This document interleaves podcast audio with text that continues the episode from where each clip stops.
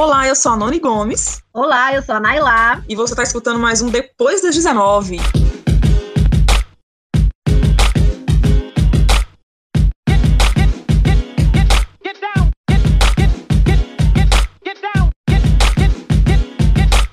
E aí, debochados, como é que nós estamos? A gente está aqui justamente para criar conteúdo, né, Nailá? Exatamente. Exatamente falando sobre as vivências e a militância de mulheres negras explicando também um pouquinho de alguns movimentos sociais, que é o que vem de encontro a este programa, que nós vamos falar sobre feminismo e feminismo negro. Exato. não atacar muito. É, gente, sim, né? Como vocês que acompanham a gente nas redes sociais já devem ter percebido que nós não somos, assim, exatamente aquelas pessoas que estão concordando com esses dois movimentos, mas por questão de justiça e por questão de, de costurar tudo certinho na série, a gente precisa explicar esses movimentos para vocês entenderem alguns posicionamentos da gente. Exatamente. Nós vamos falar um pouquinho sobre o que é o feminismo, o porquê que nós chamamos esse feminismo de feminismo branco e explicar também o feminismo negro e o porquê que ele surgiu.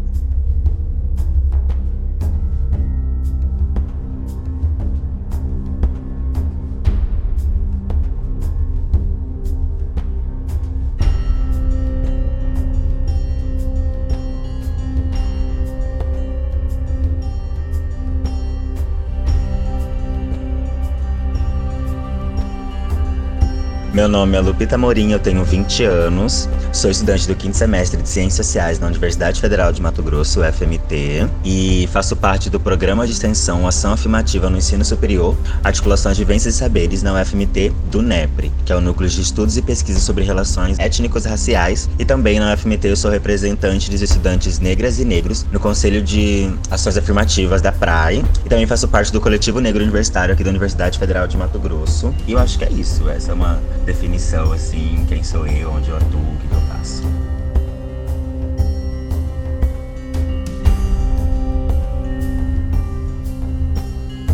falando sobre a questão do feminismo em geral. E feminismo nada mais é, falando de uma forma bem bonita e teórica, é importante que a gente pontue aqui que isso é bem teoria mesmo, que o feminismo ele é um movimento social, surgiu após a Revolução Francesa, se fortaleceu na Inglaterra e depois ele disseminou pelos Estados Unidos e aí espalhou para o mundo todo. E é, uma, é um movimento que busca a igualdade de condições entre homens e mulheres. Gente, olha que, olha que teoria linda. Eu fico assim arrepiada. A primeira vez que eu escutei, eu fiquei assim arrepiada. Quando escutei, né? É, é, aquela, é um tópico, né? Muito bonito. Tem muita ideologia.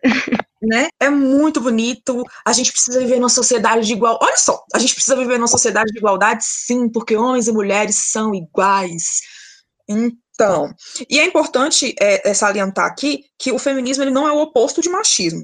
E isso é, é, importante salientar mesmo. Por quê? Porque o machismo. Olha só, outra coisa que é linda, né? De, de, se ler, de se estudar, de se escutar. O machismo, ele vem de uma construção social, ok? E ele promove uma questão de agressão, de opressão contra as mulheres. O feminismo, teoricamente, ele viria numa, num caminho contrário a isso, mas não contrário de oposto ao machismo. Ele vem num, num caminho de. De igualar os direitos, né? De igualar os direitos das mulheres e dos homens. Não é nem igualar que eu queria falar aqui agora, porque se, se o feminismo se iguala ao machismo, a gente entende que ele ah, também é uma construção social de opressão, que eu concordo com, com, esse, com esse termo, porque vocês vão entender por que a gente está falando isso, mas é uma construção social de opressão Sim, quando a gente diz que ele é branco. Mas, enfim, ele vem na contramão para tentar diminuir a força e tornar iguais. Enfim, é o que ela falou, só que em outras palavras.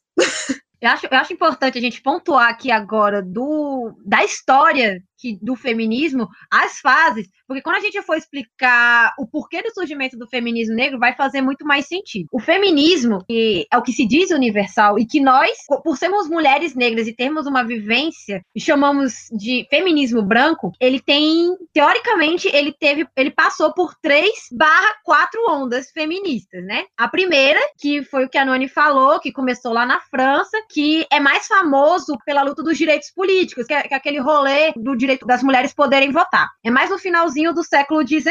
E aí, então, a gente tem muito uma discussão de mulher no espaço público, mulher, direito da mulher poder estar nesse espaço público e aí, consequentemente, o direito de votar. É, é onde nós temos as famosas sufragistas, que temos até um filme que, nossa, as feministas amaram quando saiu no cinema. Um filme maravilhoso de representatividade, não é verdade? Representatividade para quem, meu povo? Não tô entendendo ainda. É, gente, a gente vai se controlar nos spoilers. É, a gente é... vai se controlar nos spoilers. É porque assim, a nossa mente ela foi sendo escurecida.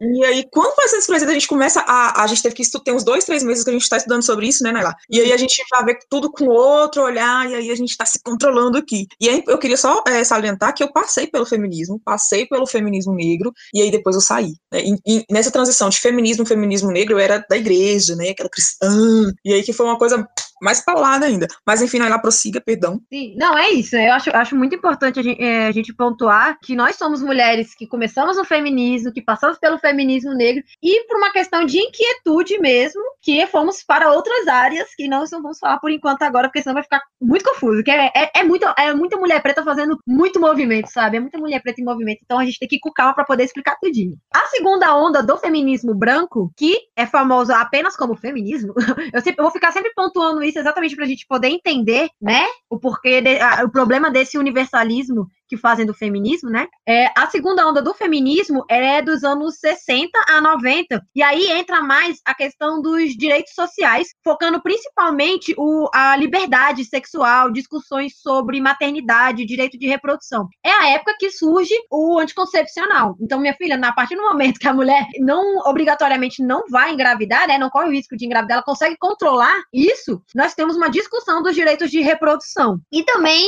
é, nessa época, é que começa a se discutir. Novamente, teoricamente, a se falar na academia, a, a se ter espaço para discussão, é nessa época também que começa a surgir é, as várias frentes do feminismo, que novamente, para a gente é, é feminismo branco, mas é conhecido como apenas feminismo, que começa a ter frentes de mulheres negras e mulheres lésbicas. E aqui foca bem na palavra lésbica. Eu não estou falando de mulheres trans, eu não estou falando de mulheres bis, eu não estou falando das outras outras orientações sexuais e de identidade de gênero. É apenas mulheres lésbicas. E isso é importante pontuar, porque é, explica também a ruptura dessas categorias de mulheres, né? Uhum. Com esse feminismo que se diz universal. E a terceira onda é que ainda, ainda tem gente que fala que a terceira onda, que é, vem até os dias atuais, ou que é uma terceira onda que há uma quarta, né? Mas, teoricamente, o, as, os principais correntes defendem que a terceira onda, a que nós estamos até hoje, ela defende uma luta de direitos,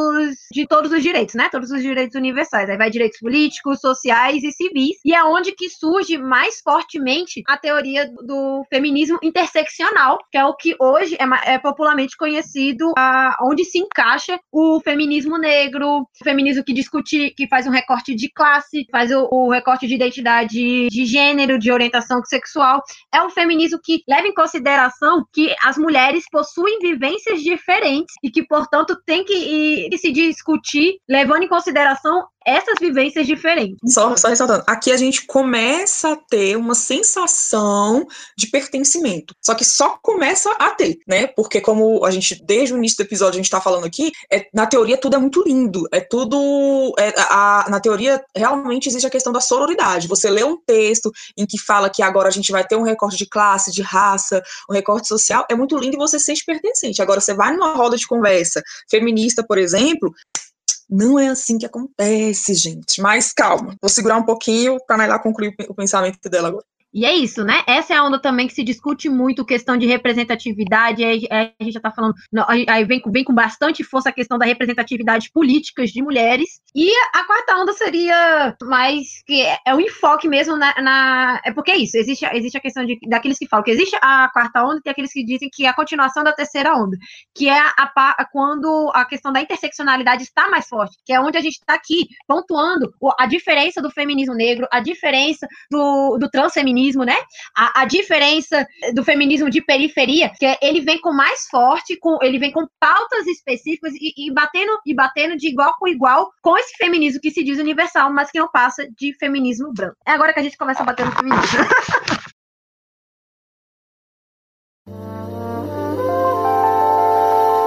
Lupita, nos conta um pouco como é a sua relação com o feminismo e o feminismo negro.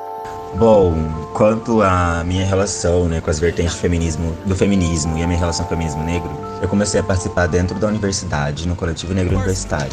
Esse foi o primeiro contato assim com debates, minicursos, palestras e cine debates sobre feminismo negro e outras vertentes do feminismo, né? E aí eu comecei a aprender mais sobre feminismo negro interseccional, né? Eu conheci através da Jamila Ribeiro o conceito da Kimberly Crenshaw, de como ela utilizou isso no trabalho dela, na pesquisa, né, dela, e nos livros que ela lançou. E sempre que acontece debates assim, roda de conversa na universidade, eu tenho bastante abertura para poder falar, para poder colocar meu posicionamento, né, que é baseado na interseccionalidade, que é pensar raça, gênero e classe como opressões que dialogam entre si, né.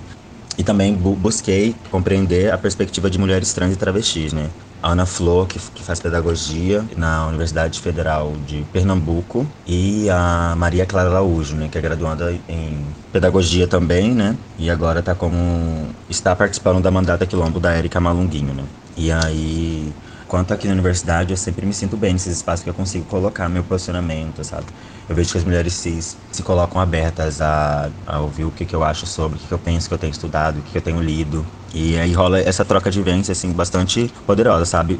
Aconteceu poucas vezes em que eu não me senti confortável nesse espaço, porque às vezes aparecem pessoas que não conhecem é, esses debates, sabe? Que a gente está fazendo aqui. Eu cheguei na universidade em 2017, então 2019 a gente até continua debatendo isso sobre diversas perspectivas, sobre outras formas, e aparece, acontece, né, chegam pessoas que não estão por dentro de todo esse processo, esse trajeto nosso, e a gente tem que explicar, né, conversar com elas, assim, falar qualquer perspectiva, tem várias vertentes, e cada pessoa vai, vai falando qualquer, ela se sente mais confortável, né.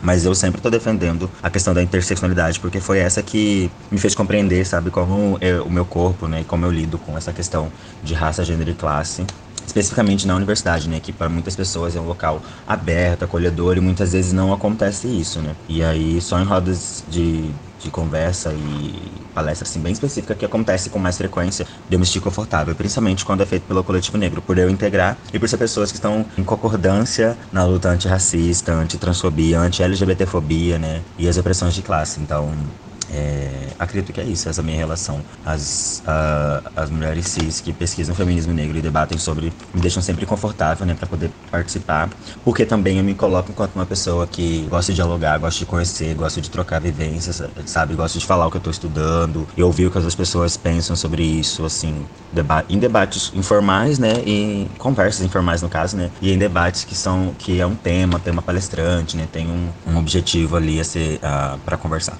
Nossa, Lupito, muito obrigada. Amei todas as referências que você nos passou, porque é isso, né? Nós temos que nos achar, principalmente dentro da academia, onde a gente gera conceitos que vão gerar políticas públicas. É muito bom saber que está tendo essa discussão e que essa discussão está sendo respeitada e tendo várias vozes. Então, assim, esses nomes que você citou, essas referências já estão sendo anotadas aqui. Muito obrigada. Mais do que ser anotada por nós, a gente, a gente pede que os ouvintes também possam estar anotando para estudar, quem sabe futuramente abrir diálogos e ter referências também. É muito importante que esse episódio ele não morra depois que você parar de ouvir, mas que ele venha ter frutos, né? Que você possa pegar essas referências e estudar, fazer alguma coisa então, outro impasse que algumas mulheres encontram dentro do feminismo é no que diz respeito ao cristianismo. Para falar um pouquinho disso, nós chamamos a nossa já quase parceira aqui do Depois, a Lara. Lara, você pode se apresentar um pouquinho e, e falar um pouquinho para a gente desses impasses? Como é essa relação? Olá, gente. Meu nome é Lara Ellen e é minha segunda vez aqui. Desde já, muito obrigada. Essa galera é muito massa, né? Então, falar de feminismo dentro da pauta do cristianismo é um pouco delicado, né? Infelizmente, acredito que isso seja sobejo de uma fé que é extremamente conservadora. Acredito que esse seja um dos impasses, né? É, do conservadorismo, não, do cristianismo é, em relação à luta das mulheres, sabe? É, eu não tô falando de um conservadorismo raso, que para mim é tipo a estética, enfim. Não tô falando disso, tô falando de um buraco que é muito mais embaixo, sabe? Eu lembro que tava rolando uma revogação faz um tempão já. Eu não sei se foi aprovada, não, não lembro. É, que dava assistência, né, obrigatória a mulheres vítimas de estupro. E aí, enfim, a galerinha lá da bancada evangélica é, acharam que isso teria uma brecha para a legalização do aborto, sabe? que é outro ponto que pesa, sabe? Quando a gente fala de, de cristianismo e feminismo. Enfim, é, é, muito, é muito pesado, sabe? Porque é por isso que eu falo que o buraco é muito mais embaixo. Porque mulheres estão morrendo e o que a igreja tem, tem feito em relação a isso, sabe? A gente nem se dá uma chance de filtrar as coisas, sabe? De, de entender, sabe? Na nossa própria fé mesmo, a gente tem mulheres, sabe? Que não sabem se oram ou se procuram a polícia, né? A igreja, ela não tem tempo, ela não pode ter tempo de dispensar algo que é tão urgente por conta de uma idealização rasa, sabe? A igreja precisa entender que o feminismo também é uma forma de realização de justiça.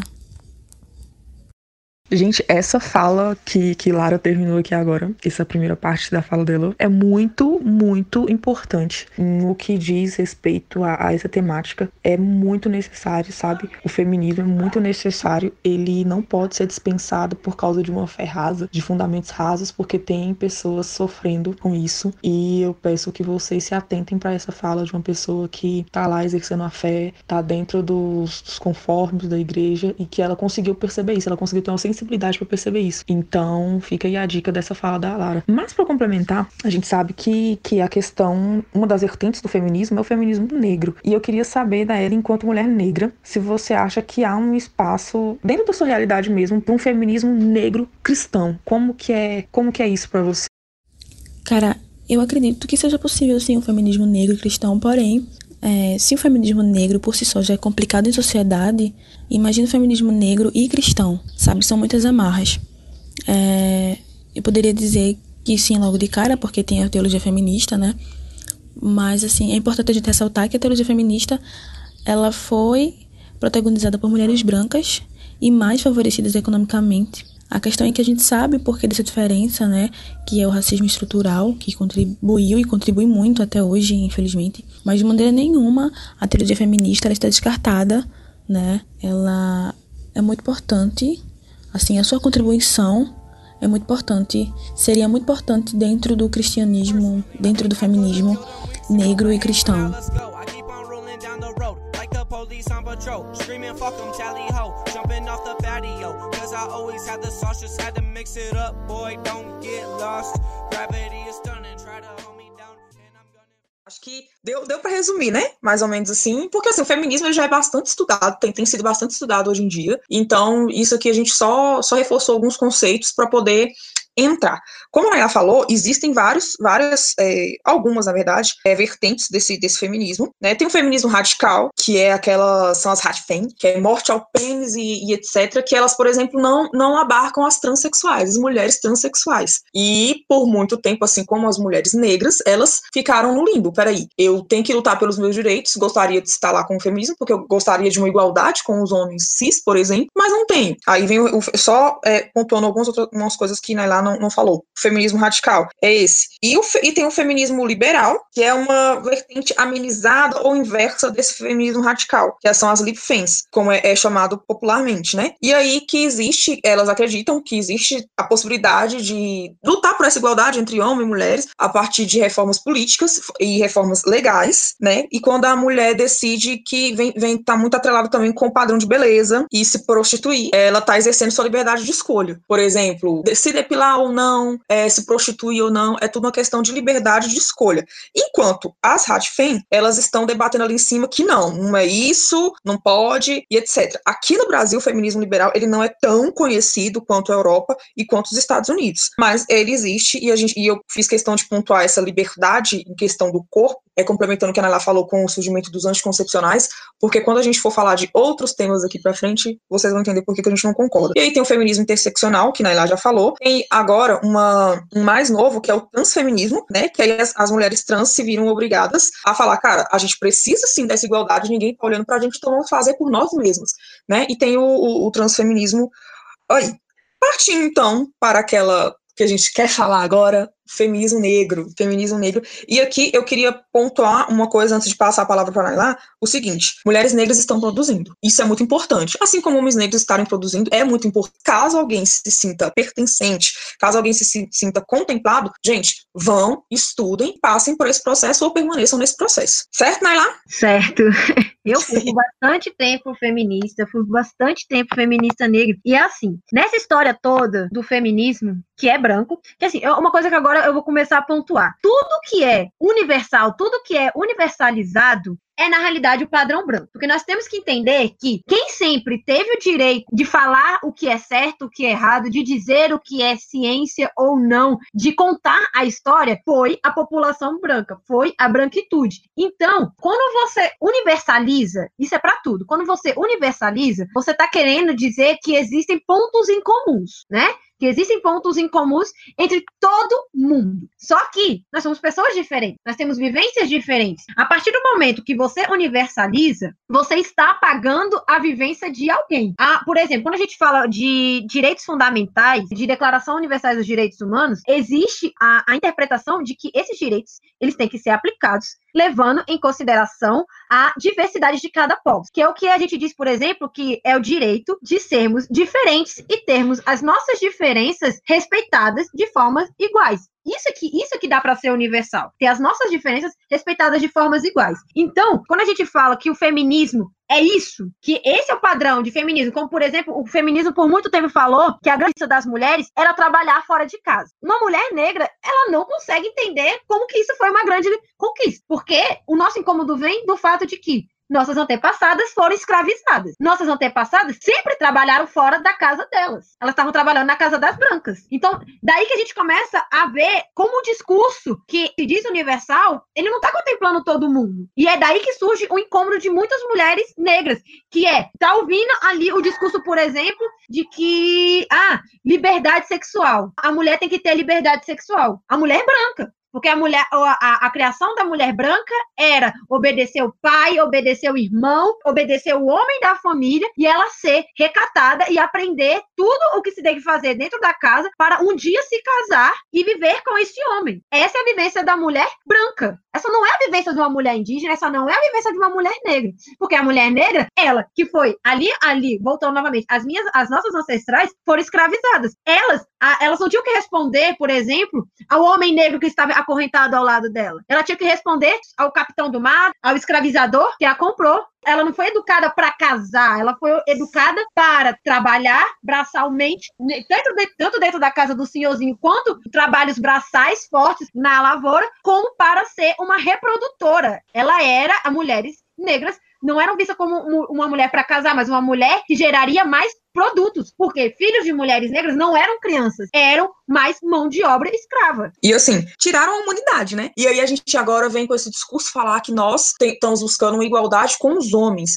Mas aí, aí eu pergunto, quais são esses homens que a mulher negra está buscando a igualdade? Porque com os homens negros nós, nós temos a mesma raiz. Em, Brasil, falando, a gente pode estender para outros lugares também, mas especificamente agora em Brasil, a gente tem a mesma raiz, a mesma, a, e a raiz do, de sermos escravizados. Nós éramos tratados como animais. Enquanto aí vem todo aquele, toda aquela uma, uma, coisa que eu particularmente não gosto é quando as pessoas falam: "Ah, mas você deve muito ao feminismo". Pera, eu devo o quê pro feminismo? Porque enquanto a mulher branca tava saiu para trabalhar, que ela queria trabalhar, ela queria uma independência financeira, e eu não estou falando que isso aqui é errado, quem estava cuidando das filhas dessas mulheres brancas eram as mulheres negras. Enquanto elas estavam cuidando, as mulheres negras estavam cuidando dessa família branca aqui, ela muitas vezes ela tinha uma família e a família dela estava ali sem nenhum cuidado, porque o pai também, o pai também tinha que trabalhar, a mãe estava trabalhando e aquelas crianças viviam o quê? Estavam sendo marginalizadas. Então, historicamente, socialmente falando, não existiu essa sororidade pra gente. Porque, assim, se você parar pra pensar, foi depois de 1960 que foram começar a usar a palavra sororidade, e sororidade, quando eu falo sororidade, gente, é, é se veem como irmãs. Mulheres que se veem como irmãs. E aqui não precisa dizer que nunca nos viram como irmãs, né? Pode, pode ser que estão vendo agora, mas historicamente não nos viam. E aí, agora, colocar na nossa cabeça que nós temos que nos ver iguais. A gente não conseguia se ver igual nem a mulher branca, porque a mulher branca, ela sempre foi aquela princesinha da Disney,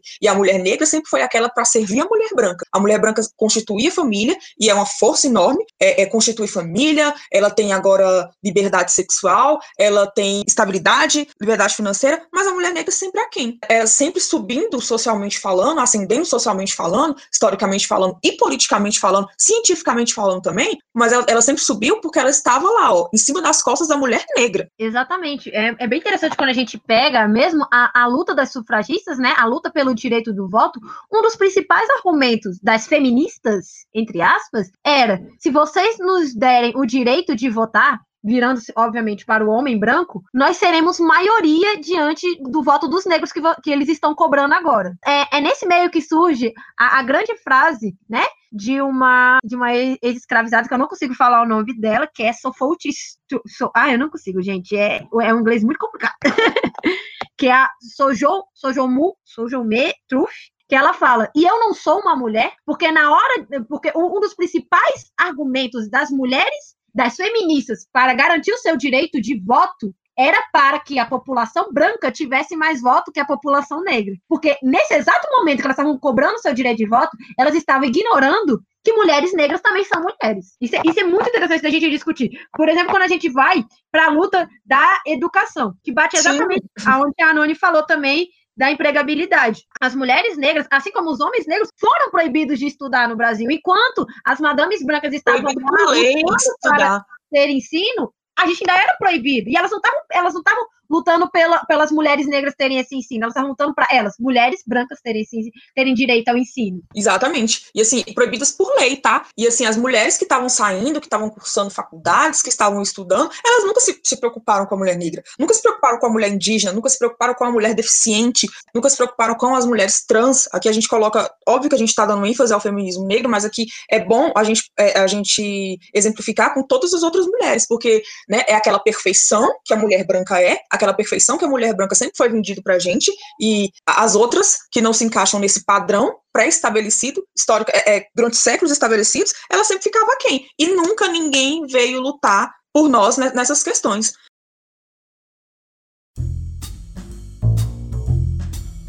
Agora a gente falar com a Keila, Keila que tá aqui com a gente em Brasília e se apresenta um pouquinho aí pros nossos ouvintes, por favor. Meu nome é Keila, nas redes sociais que é o Vila, mas as pessoas me chamam de várias coisas. é, eu tenho 23 anos, eu sou professora de história, também faço uns bicos de modelo, né? Que só ser professor neste Brasil não dá.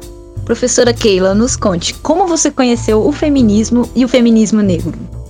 Então, o feminismo eu conheci academicamente. É, no meio universitário a gente sempre, vez ou outra, tem uma professora ali que introduz isso, ou algum outro professor que fala a respeito. Mas o feminismo negro foi nas redes sociais. Foram mulheres negras vendo textos de mulheres negras que falavam sobre isso, falavam como as demandas de mulheres negras são completamente diferentes de demandas de mulheres brancas. Mesmo que sejam mulheres, a vivência não é a mesma, né? Não é a mesma trajetória histórica, não tem como ter as mesmas demandas sempre. Então, é, o feminismo negro eu conheci pela internet mesmo.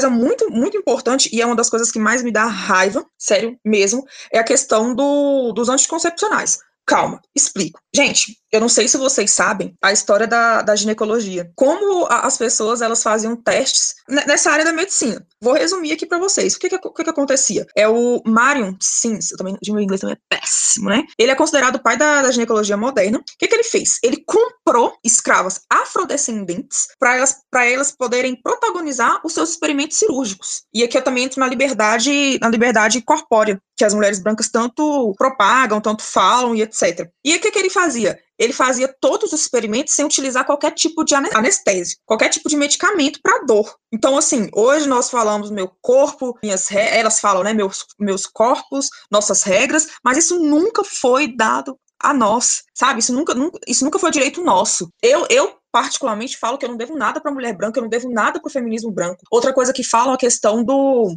ah, porque eu posso ou não depilar, eu posso ou não fazer isso. Gente, para mulher negra, ela nunca teve esse direito. Porque primeiro que era animalizada, né? E os animais não precisam disso. Então assim, isso é coisa cool para mulher branca. Para mim foi um privilégio, para quem veio antes de mim, era um privilégio poder se depilar, poder tomar banho com sabonete cheiroso e etc. Não houve, repito aqui, não houve a questão da sororidade. E quando eu falo que isso foi uma das coisas que mais, que mais me deixam puta da vida, a questão desse ginecologista, porque a gente sabe que a partir desses estudos, a partir de outras coisas, as, as mulheres elas descobriram, né, é, é, foi descoberto, aliás, o anticoncepcional, e aí elas poderiam usar. Mas para a mulher negra, a questão, do, a questão do, de evitar filhos era muito diferente, porque ou era na paulada, ou era o sistema era abortando de uma forma em que elas não poderiam sonhar em ser mãe, porque elas tinham que trabalhar, elas tinham que servir ali, entendeu? Então é, é foi sempre tudo, tudo muito injusto. Sim, é, e é isso. Até quando a gente vai ver as lutas, né? Quando a gente fala de representatividade política e tudo mais, as lutas por direitos, a gente vê que isso também não houve quando eram direitos de mulheres negras. Por exemplo, uma que eu acho que é unânime, assim, entre mulheres negras que conhecem essa história, que é da onde vem o ranço maior do, do feminismo branco, é a questão da PEC das domésticas. Porque nós sabemos que a maioria das, do, das domésticas, elas são mulheres negras. A gente luta por uma PEC das, das domésticas, e eu tô falando a gente aqui, mulheres negras, desde, desde 1930 as mulheres brancas, feministas, como a gente falou, de vários movimentos da década de 60 e 90, nunca ligaram para essa pauta, nunca ligaram para apoiar, para pegar microfone na mídia, para enfrentar seus maridinhos, né? Elas nunca bateram nessa frente da PEC das domésticas. E quando essa PEC foi aprovada, ainda foram da chilique. A PEC das domésticas demorou quase 100 anos para sair, porque foram mulheres negras na frente e com apoio nada menos, nada mais do que homens negros. E aqui é onde a gente vê a noção de que não é um indivíduo, não é uma mulher negra, não é um homem negro, é um, é um, é um povo se juntando pelos seus direitos. E é uma coisa que a gente que a gente prega muito. A questão não é que a gente quer. Por que, que a gente. Um dos motivos que, pelo menos eu, não me intitulo feminista negra. Porque, cara, como que eu, sabendo todo esse histórico que, que a gente acabou de contar para vocês, sim, de forma resumida, mas a gente acabou de contar para vocês, eu só vou pensar em da questão da mulher negra, sabendo que essas coisas que eu falei para vocês, os homens negros também passaram, entendeu? Então, se há de haver sororidade, é com, se é que a gente pode empregar, empregar para o homem, é com o homem negro. Relação a, a, dificuldades que você encontra com essa vertente do feminismo, porque assim, você falou pra gente que conheceu por meio da internet. Você tem alguma diferenciação? E se você encontra alguma dificuldade de lidar com ela virtualmente, com essa vertente virtualmente, e quando é aquela coisa cara a cara, mano a mano, como o povo diz? Então, eu sempre fui mais fechadinha no meu mundinho aqui, né? E lidar com as feministas negras que conheço no dia a dia. Lidar com essas do dia a dia, do meu dia a dia, é muito mais fácil, né? Porque geralmente são minhas amigas, a gente senta, a gente conversa, tudo ok. Mas na internet, eu acho que tem muita. É bem difícil, viu? Eu encontro algumas dificuldades. Porque eu vejo uma necessidade muito grande de atacar o homem negro e que para mim na minha cabeça nunca fez sentido, né? Nos meus estudos, nas minhas leituras, é, gente, eu, na minha cabeça eu nunca cheguei à conclusão do homem negro como causador da solidão da mulher negra, nunca. Mas na internet eu vejo que isso é uma constante, que isso parece que já é uma verdade consolidada. E aí se a gente é, coloca isso para dúvida, para o debate, meu Senhor Jesus, já era, né? Já deu. Essa, eu acho que essa tem sido a principal dificuldade que eu tenho enxergado nos últimos tempos, que foi quando eu comecei a tratar a internet como um campo de militância mesmo. Porque antes eu lia as teorias e eu não, não, não cheguei a, sozinha eu não cheguei a essa conclusão não. E aí eu achei muito estranho ver como as pessoas já têm isso muito cristalizado na cabeça. Nossa, Keila, eu super identifiquei com a sua trajetória, porque eu passei o mesmo, é, principalmente na questão de, de ver a diferença do como é o cara a cara, como é a questão do virtual, e também de, da dificuldade de certas críticas que são feitas dentro do feminismo, e nossa, assim, estou totalmente contemplada. Mas exatamente sobre isso, o que você, o que você acha que ainda pode melhorar dentro do feminismo? Cara, eu acho que dá pra gente praticar a escuta eu acho que dentro de todos os movimentos sociais, na verdade. É, e não a escuta daquele que a gente já tem certeza que é o inimigo. Porque aí eu acho que batalha perdida é tempo perdido. Mas praticar a escuta de quem tá do nosso lado, que é básico, sabe? É, às vezes as nossas dores geracionais, elas já estão tão fortes que não permite que a gente haja racionalmente sempre. E eu compreendo esses, é, essas emoções. Compreendo perfeitamente. Mas não dá para viver só delas. E tem gente que tá claramente do nosso lado tem outros grupos que estão do nosso lado. É, não tem por que ficar sempre atacando, sempre atacando, sempre atacando. Acho que é fundamental a gente, às vezes, só tentar manter, manter o diálogo com quem a gente tem certeza que está do nosso lado. Para mim, o feminismo negro, ele surgiu de um desespero, de um desespero de pertencimento. Porque assim, cara, a gente conseguiu ascender minimamente aqui na sociedade, a gente já tá em 1960, a gente já tá em 1980, chegando aqui nos anos 2000, a gente precisa ser pertencente a alguma coisa.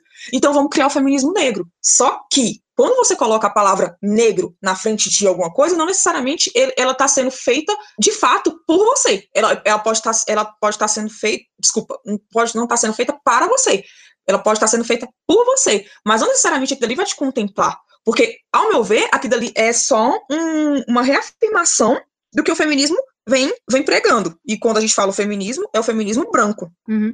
E assim, a gente está pontuando bastante o lado da, da, da discussão com o, o, feminismo, mas também para o surgimento do feminismo negro, há uma discussão com o movimento negro também, que há uma demanda que a gente, que a gente vê muito, e eu vou pautar, eu vou citar mais as nossas feministas negras brasileiras, que elas são extremamente riquíssimas em conteúdos e de referência, apesar de que muitos, muitos, muitos, como a gente tem muita referência de fora, que isso é, isso é típico do Brasil, por causa da política de embranquecimento, que o Brasil de tentar vender aqui, a, o mito da democracia racial e, e dizer que só, racismo só tinha lá fora, a gente tem mais acesso a quem vem de fora do que as, as nossas. Nós temos como referências assim grandiosíssimas a Lélia Gonzalez, que é uma das criadoras do MNU, movimento Movimento Negro Unificado. Nós temos a Sueli Carneiro e Jurema Werneck. E o que que é, o que que tem, o que que, o, qual é o, o grande ponto que essas feministas defendiam? Era que, apesar de ter o apoio ali dos homens negros em várias dessas pautas, dentro do movimento negro, elas não sentiam que tinham um espaço de fala, né? O mesmo espaço de fala que os homens estavam tendo.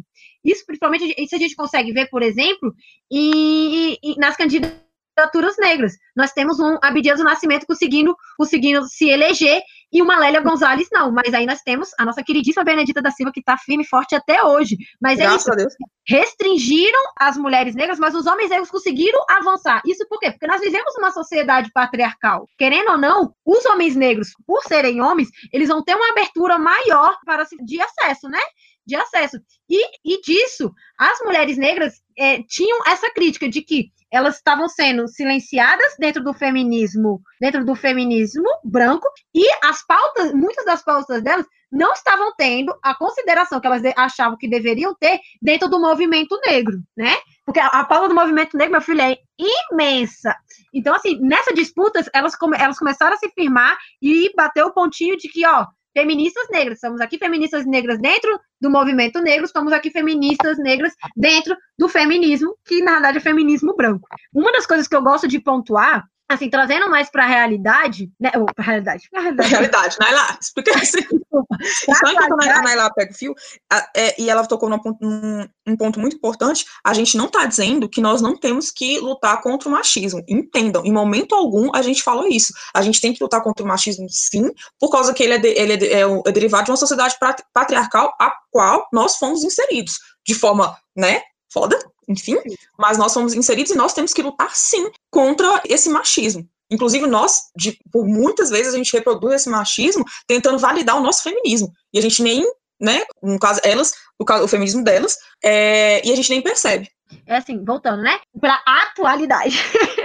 Atualidade. Atualidade. Porque, assim, uma das grandes pautas da atualidade, para além da questão do aborto, né, que é uma pauta que também é muito recorrente e que eu falo depois, mas uma das que a gente diz que é uma grande vitória é a Lei Maria da Penha, que é a de questão de violência doméstica. E eu gosto de, de, de trazer esse ponto porque as feministas batem no peito para dizer grande conquista do feminismo, a Lei Maria da Penha. E é aí onde eu novamente eu falo, é, é aí onde a gente vê o, como esse feminismo ele é um feminismo branco. Quando se foi aprovado a Lei Maria da Penha, quando a gente vai ver os dados da, da Lei Maria da Penha, a gente descobre que chegando, a gente tem um dado de, de, de feminicídio, né? Que de 2003, que é um pouquinho antes da Lei Maria da Penha, até 2013, que é quando a Maria da Penha já está sendo aplicada já há bastantes anos, há, há quase 10 anos, nós temos um dado que mostra que a, vitimiza, a vitimização de mulheres negras aumentou 190%. Vitimização. 190%, quer dar ênfase aqui, ó, 190%. Vitimização significa a diferença de morte de mulheres brancas para a diferença de mortes de mulheres negras. Isso quer dizer que a Lei Maria da Penha, da forma como ela foi escrita e que é, que batem no peito para dizer que é um grande sucesso, ela está sendo extremamente eficaz para diminuir a violência e a morte de mulheres brancas. Mas ela está sendo extremamente ineficaz e, e pelos dados, até aumentou o índice de morte e de violência de mulheres negras. As mulheres negras nem entram nesse, né, né, nessa contagem de tão poucos dados que nós temos. Mas também é uma violência que, que tem muitos registros para mulheres indígenas. Sim, e assim, é, o que, que a gente entende disso? É só o genocídio negro sendo cumprido. Porque, assim, a gente está num. É, é, pro, é, projeto, né? O projeto do, do Brasil, ele é que o, genocídio da população negra e indígena seja 100% eficaz. E com esses dados que Naila trouxe aqui, a gente tem a, uma, mais uma comprovação disso. Porque agora você imagina, uma mulher negra vai à delegacia prestar queixa que sofreu violência doméstica e simplesmente tiram to total é, legitimação dela. Por quê? Porque tem aquele mito de mulher forte, tem aquele mito de mulher, uhum. de mulata exportação que também entra aqui. Agora, se uma mulher branca vai na delegacia prestar essa queixa, poxa, aquela mulher, ela é delicada. Né? Ela é uma pessoa que realmente pode ter apanhado, por causa que ela é, ser protegida. É, ela, ela, é, ela, merece ser protegida, ela merece proteção do Estado. O marido, o companheiro ou quem quer que seja não fez isso, então sim, a gente tem que ir atrás dele. Agora, se isso acontece com a mulher negra, minha filha, o problema é seu. A gente está aqui para cumprir a, a cartelinha do genocídio da população negra. Você apanhou? Foda-se. É isso, é, gente, é exatamente isso que acontece, viu? E assim, e, e, os dados que nós temos mostram exatamente isso que a Doni falou, de que as mulheres negras têm uma dificuldade maior de fazer a denúncia, exatamente por causa desses estereótipos. Elas têm todo um, um, um, um rolê de, de, de pedir ajuda para o Estado, exatamente porque o Estado ele nunca foi amigável com esses corpos, com esses corpos negros, né?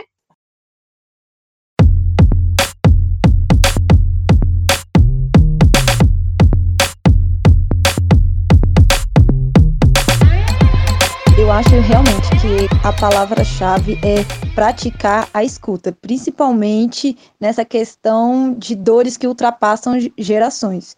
E nesse sentido, nós chamamos a Maíra. Vou pedir para a Maíra se apresentar, né, e falar para a gente um pouquinho sobre o trabalho dela, que é exatamente isso, que é uma escuta de mulheres, mães negras que perderam seus filhos para a violência do genocídio da juventude negra. Que, para quem não sabe, o genocídio da juventude negra é, um uma, é uma das pautas, uma das principais que, que diferencia o feminismo negro do feminismo branco. Maíra, por favor, nos conte mais por que ele não está. Olá, meu nome é Maíra de Deus Brito, eu tenho 32 anos, eu sou jornalista e mestra em Direitos Humanos e Cidadania pela Universidade de Brasília. É, no finalzinho de 2018, eu transformei a minha dissertação de mestrado em livro. É, o livro não, ele não está. Eu trato de uma das principais frentes do genocídio da população negra, que é o extermínio da juventude negra. E por que, que eu decidi falar sobre esse tema?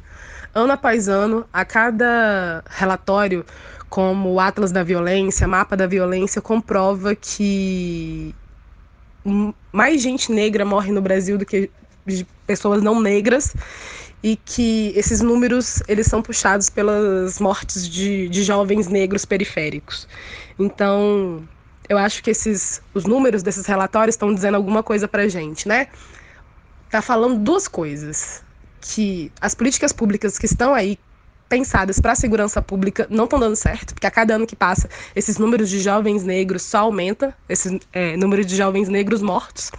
Eu acho que é importante a gente lembrar disso, porque esses relatórios que saem é sobre homicídio, ou seja, morte violenta, não são mortes naturais.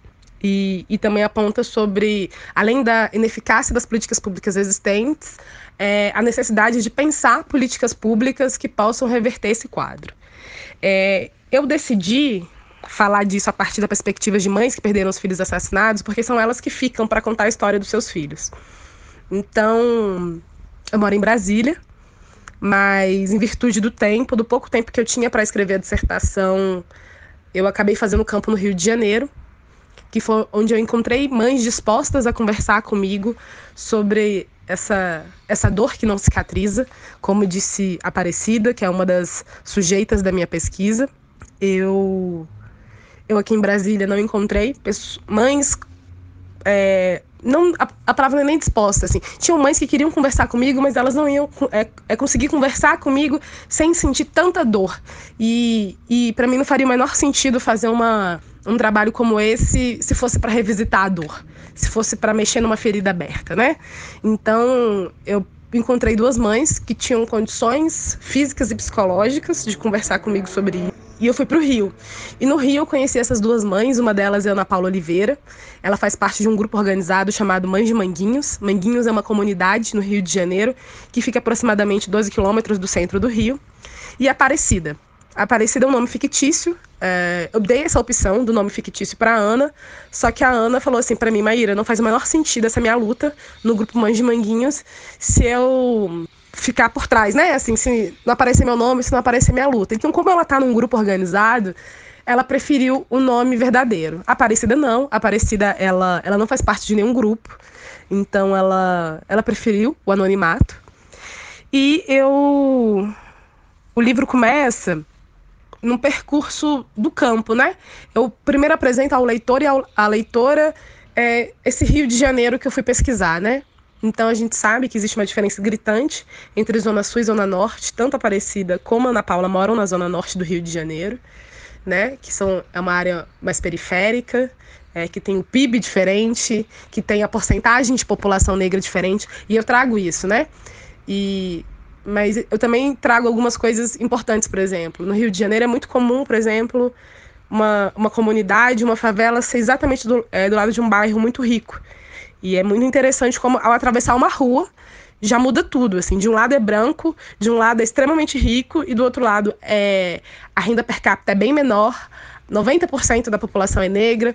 Então, isso na verdade é só para comprovar que a pobreza no país tem cor e é negra, né?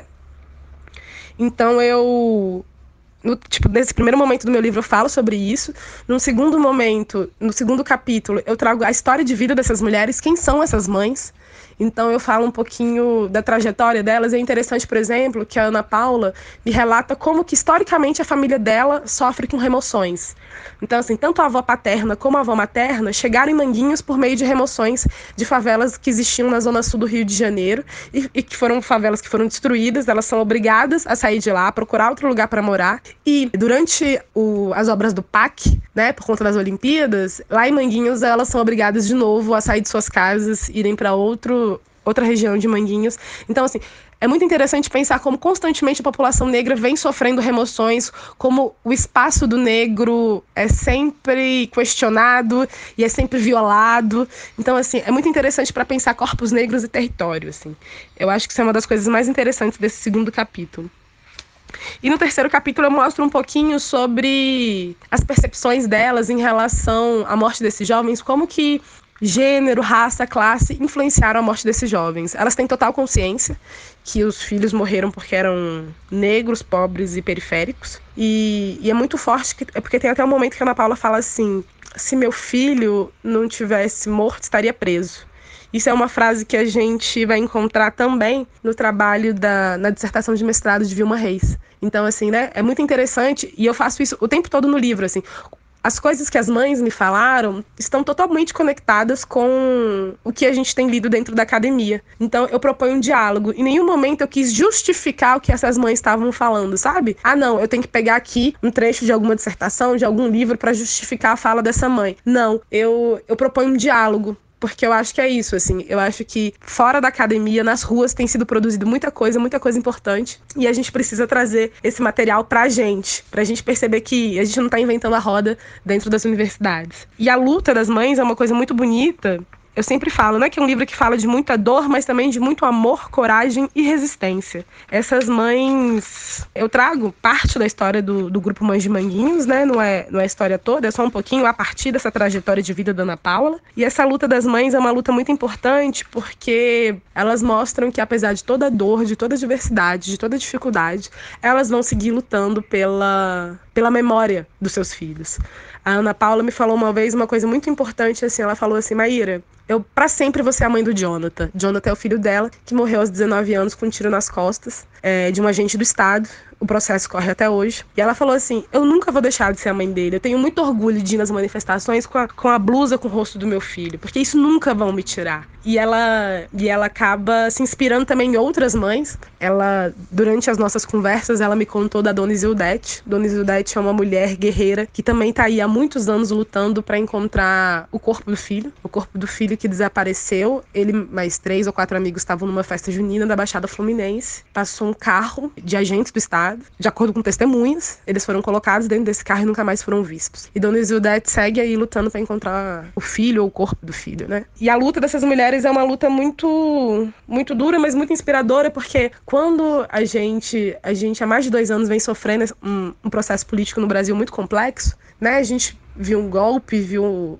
a presidenta Dilma Rousseff sair do, da presidência de uma forma surreal, que eu acho que a gente não esperava que isso acontecesse, e depois a gente viu ir para a presidência por forma democrática, pela eleição, um candidato que tem um discurso, que tem um discurso muito complicado, né? Que vai contra o que o movimento negro tem falado, tem lutado. Por exemplo, né, as políticas de segurança pública que vêm sendo debatidas são políticas que vão impactar certeiramente na, na vida da população negra, sobretudo da juventude negra, assim. Então a gente tem que. A gente se desesperou um pouco, eu acho, né? No sentido assim, e agora? O que, que a gente vai fazer? A gente está caminhando para um, um cenário de retrocesso e conservadorismo no país, mas eu acho que essas mulheres, elas ensinam isso pra gente, que apesar de toda a diversidade, a gente tem que seguir lutando sem medo. É, elas ensinam muito sobre coragem. E é muito interessante, assim, porque como, por exemplo, eu falo muito do grupo Mães de Manguinhos, mas é um grupo que tem uma relação muito forte com o grupo também Mães de Maio, lá de São Paulo, que também tem a mesma pauta, né? Lutar pela memória e pela justiça de jovens que foram que tiveram a vida ceifada de forma tão violenta e inesperada. Então essas mulheres são inspiração pra gente. Serve essa os discursos delas, ir lá na frente de Câmara Legislativa, etc. Sabe? Com microfone e, e ir em julgamento, encarar frente a frente, às vezes os agentes de Estado que tiraram a vida de seus filhos. Então é muito é muito importante a gente olhar para essas mulheres e o que, que elas estão falando e o que, que elas estão fazendo. A Aparecida, como eu disse anteriormente, ela não faz parte de nenhum grupo organizado. Mas enquanto eu entrevistava ela e eu contei um pouquinho sobre o grupo Mães de Manguinhos para ela, ela falou assim: Eu acho que pode ser uma boa me aproximar de outras mães que passaram pelo mesmo episódio trágico que eu passei, porque isso pode me dar força, né?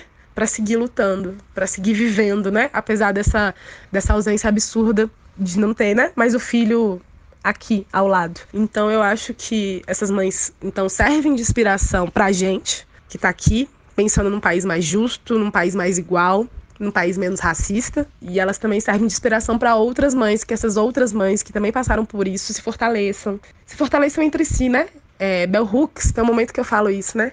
Que Bell Hooks é, fala que o amor é cura, né? Que amar, o amor entre mulheres negras é cura. E eu acho que é isso, assim. Eu acho que o amor, a, o respeito, a compreensão, essa parceria é uma forma de cura entre nós, mulheres negras. Então eu acho que esse um dos maiores ganhos. Existem é, dois ganhos importantes desse meu livro. Não, ele não está, né? que é da editora Apres. O primeiro ganho é, é colocar a luz diante do extermínio da juventude negra, a partir da perspectiva de mães. Então, assim, mostrar que não tá tudo bem no Brasil, né? Que a gente vive um cenário pior do que de guerra sem estar em guerra. Então, isso quer dizer alguma coisa pra gente. E falar um pouco sobre esperança, sobre luta, sobre coragem.